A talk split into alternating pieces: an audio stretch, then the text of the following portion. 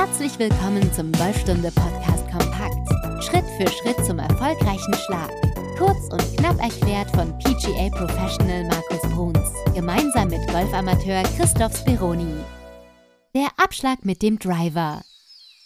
Moin Markus, wo befindest du dich? Moin Chris. Ja, ich stehe gerade auf Loch 1, muss gleich einen Abschlag machen. Das Loch ist ein Paar 4, ist ein Dogleg nach links. In der Drive-Zone, so bei knapp 175 bis 180 Meter, ist ein Bunker. Und kurz nach dem Bunker geht es auch schon, ich sage mal, bergab nach links unten runter ins Tal, wo sich dann das Grün befindet.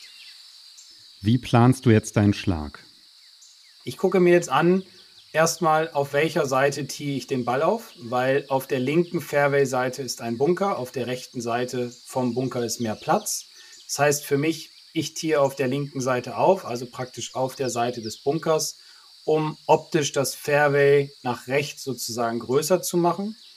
Und dann ist der zweite Gedanke, bevor ich dann logischerweise auftiehe, welchen Schläger nehme ich? Da muss ich natürlich wissen, wie weit schlage ich mit dem Driver zum Beispiel an dem Loch. Wenn es für mich nicht, für mich nicht möglich ist, den Ball in den Bunker zu schlagen oder ich schlage den Ball locker an den Bunker vorbei, dann kann ich den Driver nutzen. Ansonsten muss ich halt einen Schläger nehmen, wo nicht Gefahr läuft, dass ich in den Bunker hineinschlage. Für welchen Schläger hast du dich jetzt entschieden? Ich habe mich jetzt für den Driver entschieden, weil ich komme an dem Bunker vorbei. Ich würde den Ball über den Bunker hinwegschlagen und fühle mich damit recht sicher und würde den dann halt auf der linken Seite aufziehen, damit ich nach rechts raus ähm, eine sichere Landezone oder eine breitere Landezone mir vorstellen kann. Wie bereitest du jetzt deinen Schlag vor? Ich durchlaufe meine normale Routine, wie ich sie mir angeeignet habe in den letzten Jahren, dass ich also den Ball auftiere. Beim Driver oder bei Schlägen vom Abschlag mache ich es immer so, dass ich, weil ich meinen Ball mit einem Strich markiere, den lege ich dann auch so hin, dass dieser Strich in die Richtung zeigt, wo ich hinschlagen will, also auf die rechte Fairway-Seite. Und dann würde ich hinter dem Ball meine Probeschwünge machen, die mir ein Gefühl, eine Sicherheit für den, für den Drive dann geben sollen.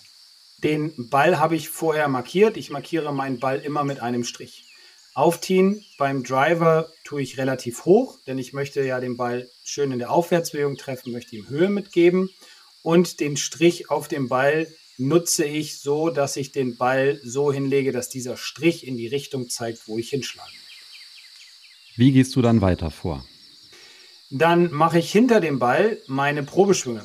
Ein oder zwei Probeschwünge, das ist natürlich immer abhängig davon, wie die eigene Routine ist. Ich mache meistens zwei, mache aber keine vollen, also keine Vollgas-Probeschwünge, sondern versuche mir nur ein Gefühl für den Schläger anzueignen und dabei auf meinen Einschwunggedanken zu achten. Nun geht's an den Ball. Wie gehst du da vor, Schritt für Schritt? Ich äh, checke nochmal, ob ich den Ball wirklich richtig ausgerichtet habe mit dem Strich drauf. Sollte das der Fall sein, gehe ich an den Ball heran und das Erste, was ich dann tue, ist, ich stelle meinen Schlägerkopf mit der Mitte der Schlagfläche so hin, dass das äh, kleine Emblem, was meistens oben auf dem Driverkopf drauf ist, in einer Linie mit dem Strich ist. Dann greife ich meinen Schläger und dann stelle ich meine Füße so hin, dass sie ja praktisch parallel zu dem Ball verlaufen, beziehungsweise zu der Schlagfläche und äh, habe dann erst den Schläger hingestellt, den Griff dann eingenommen und dann meinen Körper positioniert. Hast du noch irgendwelche Kontrollpunkte, bevor du deinen Schwung einleitest? Ja, ein wichtiger Kontrollpunkt ist immer die Ballposition. Das ist mit das Wichtigste. Und mein Griffende beim Driver, beim Driver sollte der Ball immer an der linken Innenferse liegen, weil wir den Ball in der Aufwärtsbewegung treffen wollen. Und mein Griffende versuche ich immer so gut wie möglich in Richtung Bauchnabel, Gürtelschnalle zu nehmen, denn das gibt mir ein Gefühl davon, auch den Ball mehr in der Aufwärtsbewegung treffen zu können. Ich achte dann auch noch darauf, dass ich einen breiteren Stand habe als bei den Eisen zum Beispiel, dass ich mit meiner, mit meiner Schulteraußenseite auf die Fußinnen ja, Ziele, sage ich mal. Also ich stehe auf jeden Fall wesentlich breiter. Und ich habe immer den Gedanken, dass meine rechte Schulter im Setup etwas tiefer und etwas mehr hinter, dem, hinter der linken Schulter ist. Nur so ein ganz kleines bisschen, dass ich ge gefühlt etwas gekippt stehe.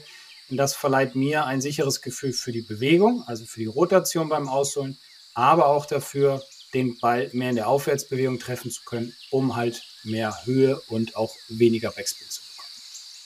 Gibt es noch etwas, was du machst, bevor du dann den Schwung einleitest?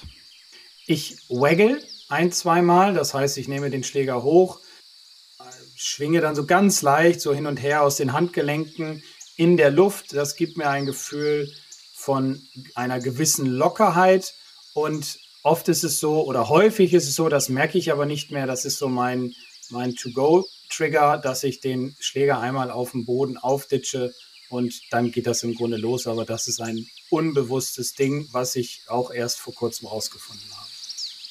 Was ist das Letzte, woran du denkst, bevor du jetzt den Schwung einleitest? Das Letzte, woran ich denke, wenn ich den Schwung einleite, ist, ich will voll durchziehen, weil es ist ein Vollgasschläger, wie ich immer sage. Und ich möchte in eine gute Endposition kommen, also voll durch den Ball durchziehen, damit der Ball weit fliegt. Weil wenn ich abbreche im Treffmoment, gefühlt abbreche und fest werde, blockiere ich den Ball, äh, blockiere ich den Schläger und der Ball fliegt dann nach rechts. Deswegen immer voll durchziehen, Vollgas voraus. Dir hat die Folge gefallen? Wir freuen uns über deine Bewertung.